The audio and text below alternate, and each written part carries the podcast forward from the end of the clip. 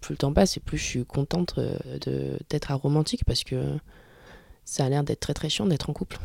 enfin, c'est pas que ça me dégoûte, c'est juste que ça ne m'intéresse pas. Ça m'indiffère, en fait. Ça m'intéresse pas d'avoir un partenaire de vie. C'est. Moi, je suis bien avec moi-même, en fait. Mon moteur à moi, c'est l'amour. La vie, je la vois à travers ce prisme-là. L'amour filial, l'amour amical, l'amour amoureux. All you need is love. Les mots de John Lennon m'ont convaincu depuis longtemps. Quand j'ai rencontré Sarah, alors qu'on apprenait tout juste à se connaître, l'inévitable question sur sa situation amoureuse est arrivée. Presque agacée, elle me répond que c'est un non-sujet et qu'en gros, l'amour, elle s'en fiche complètement. Elle, elle se considère aromantique. Quoi? Comment? Interloquée, j'ai cherché à mieux comprendre comment elle pouvait ressentir ça avec l'aide de Lucie Groussin, sexologue et féministe.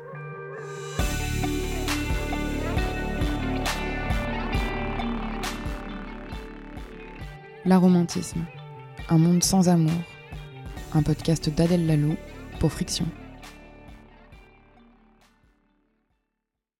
J'ai du mal à comprendre le concept de tomber amoureux je le comprends beaucoup mieux aujourd'hui euh, depuis que je sais qu'il y, a, euh, il y a quelque chose. Euh, pour tomber amoureux, il faut qu'il y ait un mécanisme chimique qui se déclenche dans ton cerveau et que cet effet chimique finit par disparaître au bout de quelques années.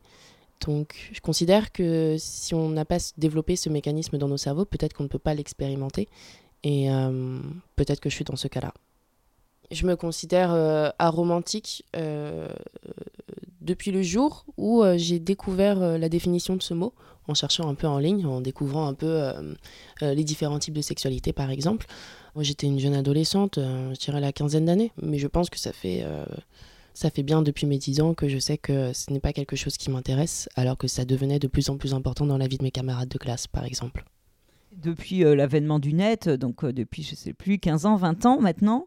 Euh, on voit de nombreux témoignages de gays, de bi, de trans, de lesbiennes, aussi toutes les personnes qui sont dans la sphère polyamoureuse, libertines, s'expriment sur le net et ça a permis vraiment de mettre en avant ces communautés qui se revendiquent comme l'aromantisme, qui se retrouvent sur le net.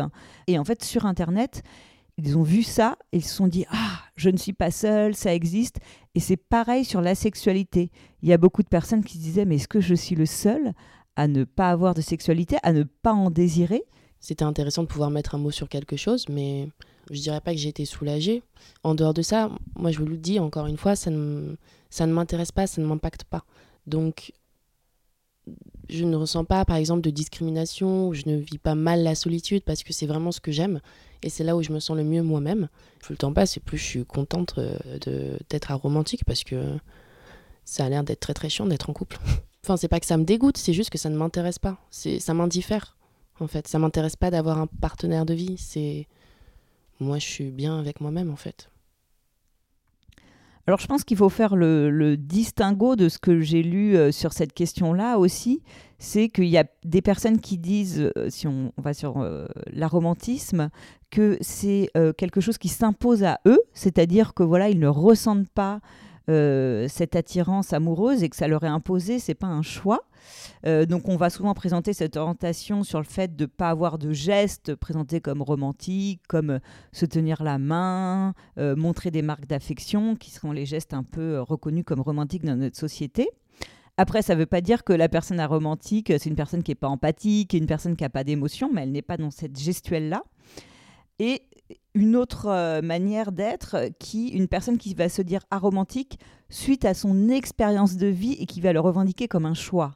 Je pense que c'est une erreur de se dire qu'il y a une absence. Ce n'est pas une absence. Comme je le dis, j'ai pas besoin d'être comblée, j'ai pas besoin d'être complétée. Je me sens pleine avec moi-même, je me sens à l'aise avec moi-même. Et alors euh, peut-être que c'est pas ça la définition d'un couple et que je me trompe totalement et que je ne vois pas. Euh, encore une fois, je n'en vois pas la nécessité. Donc pour moi, c'est pas une question de. Je, je peux pas parler d'absence. Je dirais juste que je ne tombe pas amoureuse et que je n'ai pas envie de partager une vie avec quelqu'un les gens se posent pas plus de questions, quoi. Enfin, mon entourage en tout cas se pose pas plus de questions et les gens qui m'en posent, je peux leur répondre ou leur faire comprendre que, écoute, euh, éduque-toi toi-même, Internet ça existe, je suis pas là pour, euh, voilà. Mais en dehors de ça, pas de pression.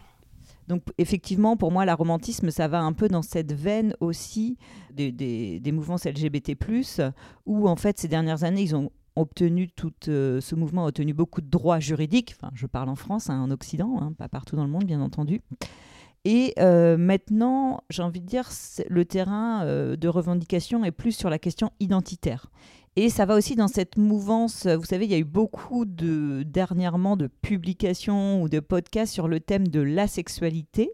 Et de fait, en général, quand on demande l'attirance, on demande l'attirance sexuelle. C'est de ça dont on parle. Et ça, montre bien la place qu'on réserve à la sexualité qui serait comme un peu supérieure, ou en tout cas, quand on demande à quelqu'un ce qu'on veut, c'est en général définir c'est l'attirance sexuelle et non pas amoureuse. Et c'est vrai que moi, je demande les deux, parce que les deux ne sont pas forcément coïncidantes et peuvent être euh, différentes. C'est vrai que dans certains pays ou avec euh, certaines euh, religions, ça peut être compliqué d'être perçu comme aromantique. mais hum, moi, effectivement, je n'en fais pas de lutte parce que j'ai de la chance de vivre dans un pays qui, pour l'instant, nous laisse plus ou moins vivre comme on l'entend.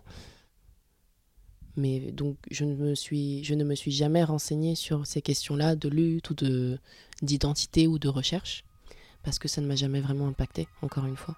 D'ailleurs, tu es bien la première personne en 26 ans d'existence qui me demande euh, Et alors, ça fait quoi d'être aromantique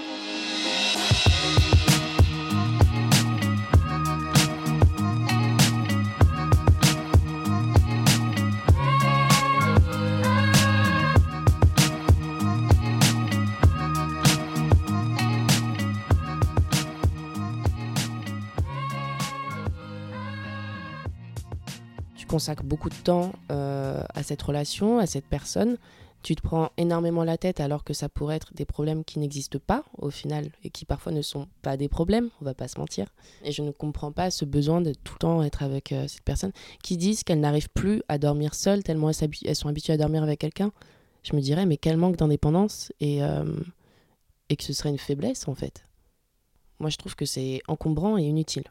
Ça me fait pas peur, c'est juste que je n'en vois pas l'intérêt après, effectivement, moi, comme je ne connais pas ça, je ne peux pas. Euh, je vais forcément le dénigrer, même si je n'ai, ai pas conscience, mais euh, je pense qu'on met sur un piédestal l'amour, alors qu'on devrait prendre euh, la chose avec plus de logique et peut-être plus de recul.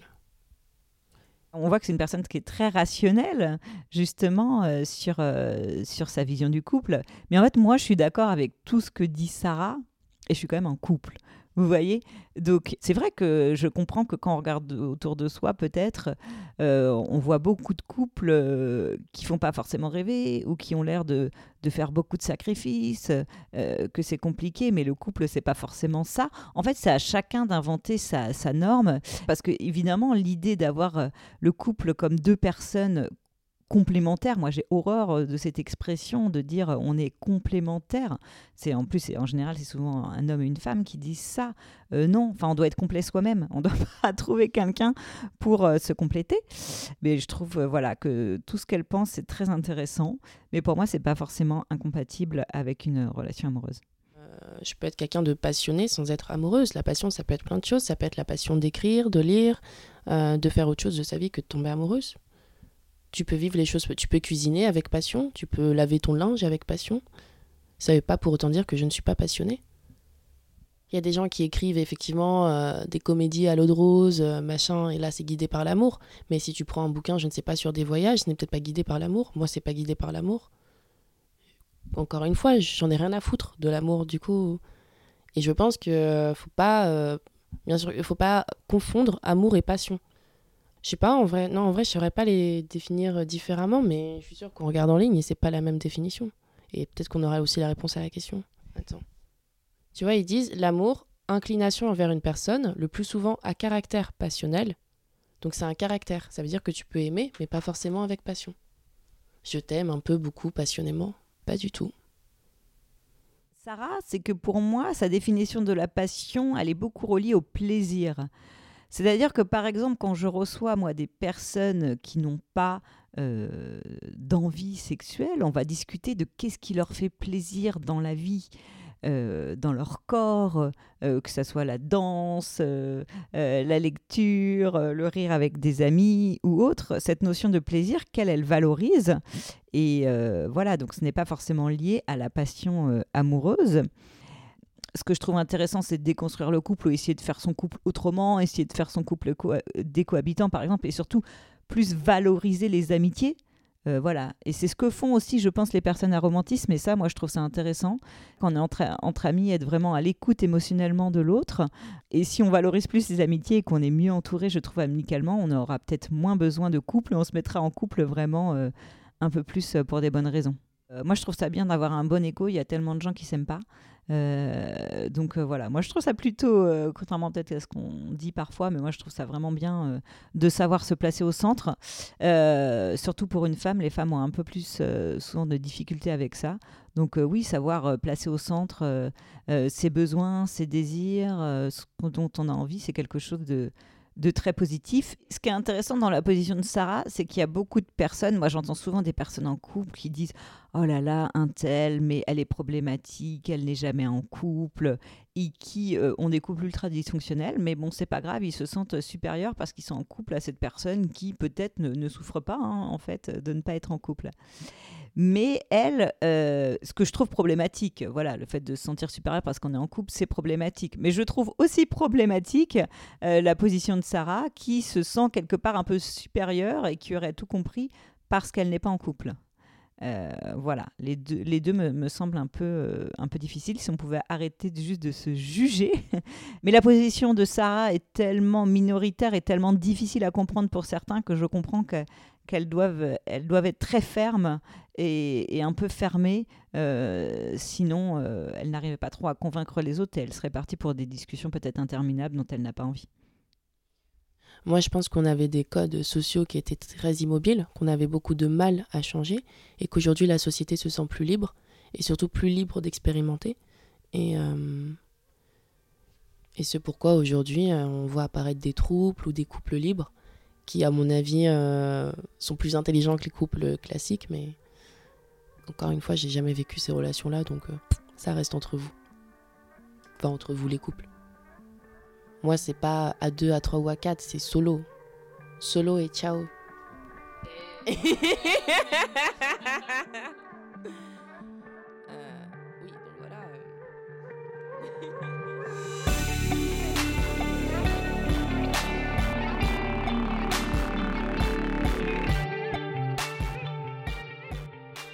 Vous venez d'écouter L'aromantisme, un monde sans amour, un podcast d'Adèle Lalou pour Friction.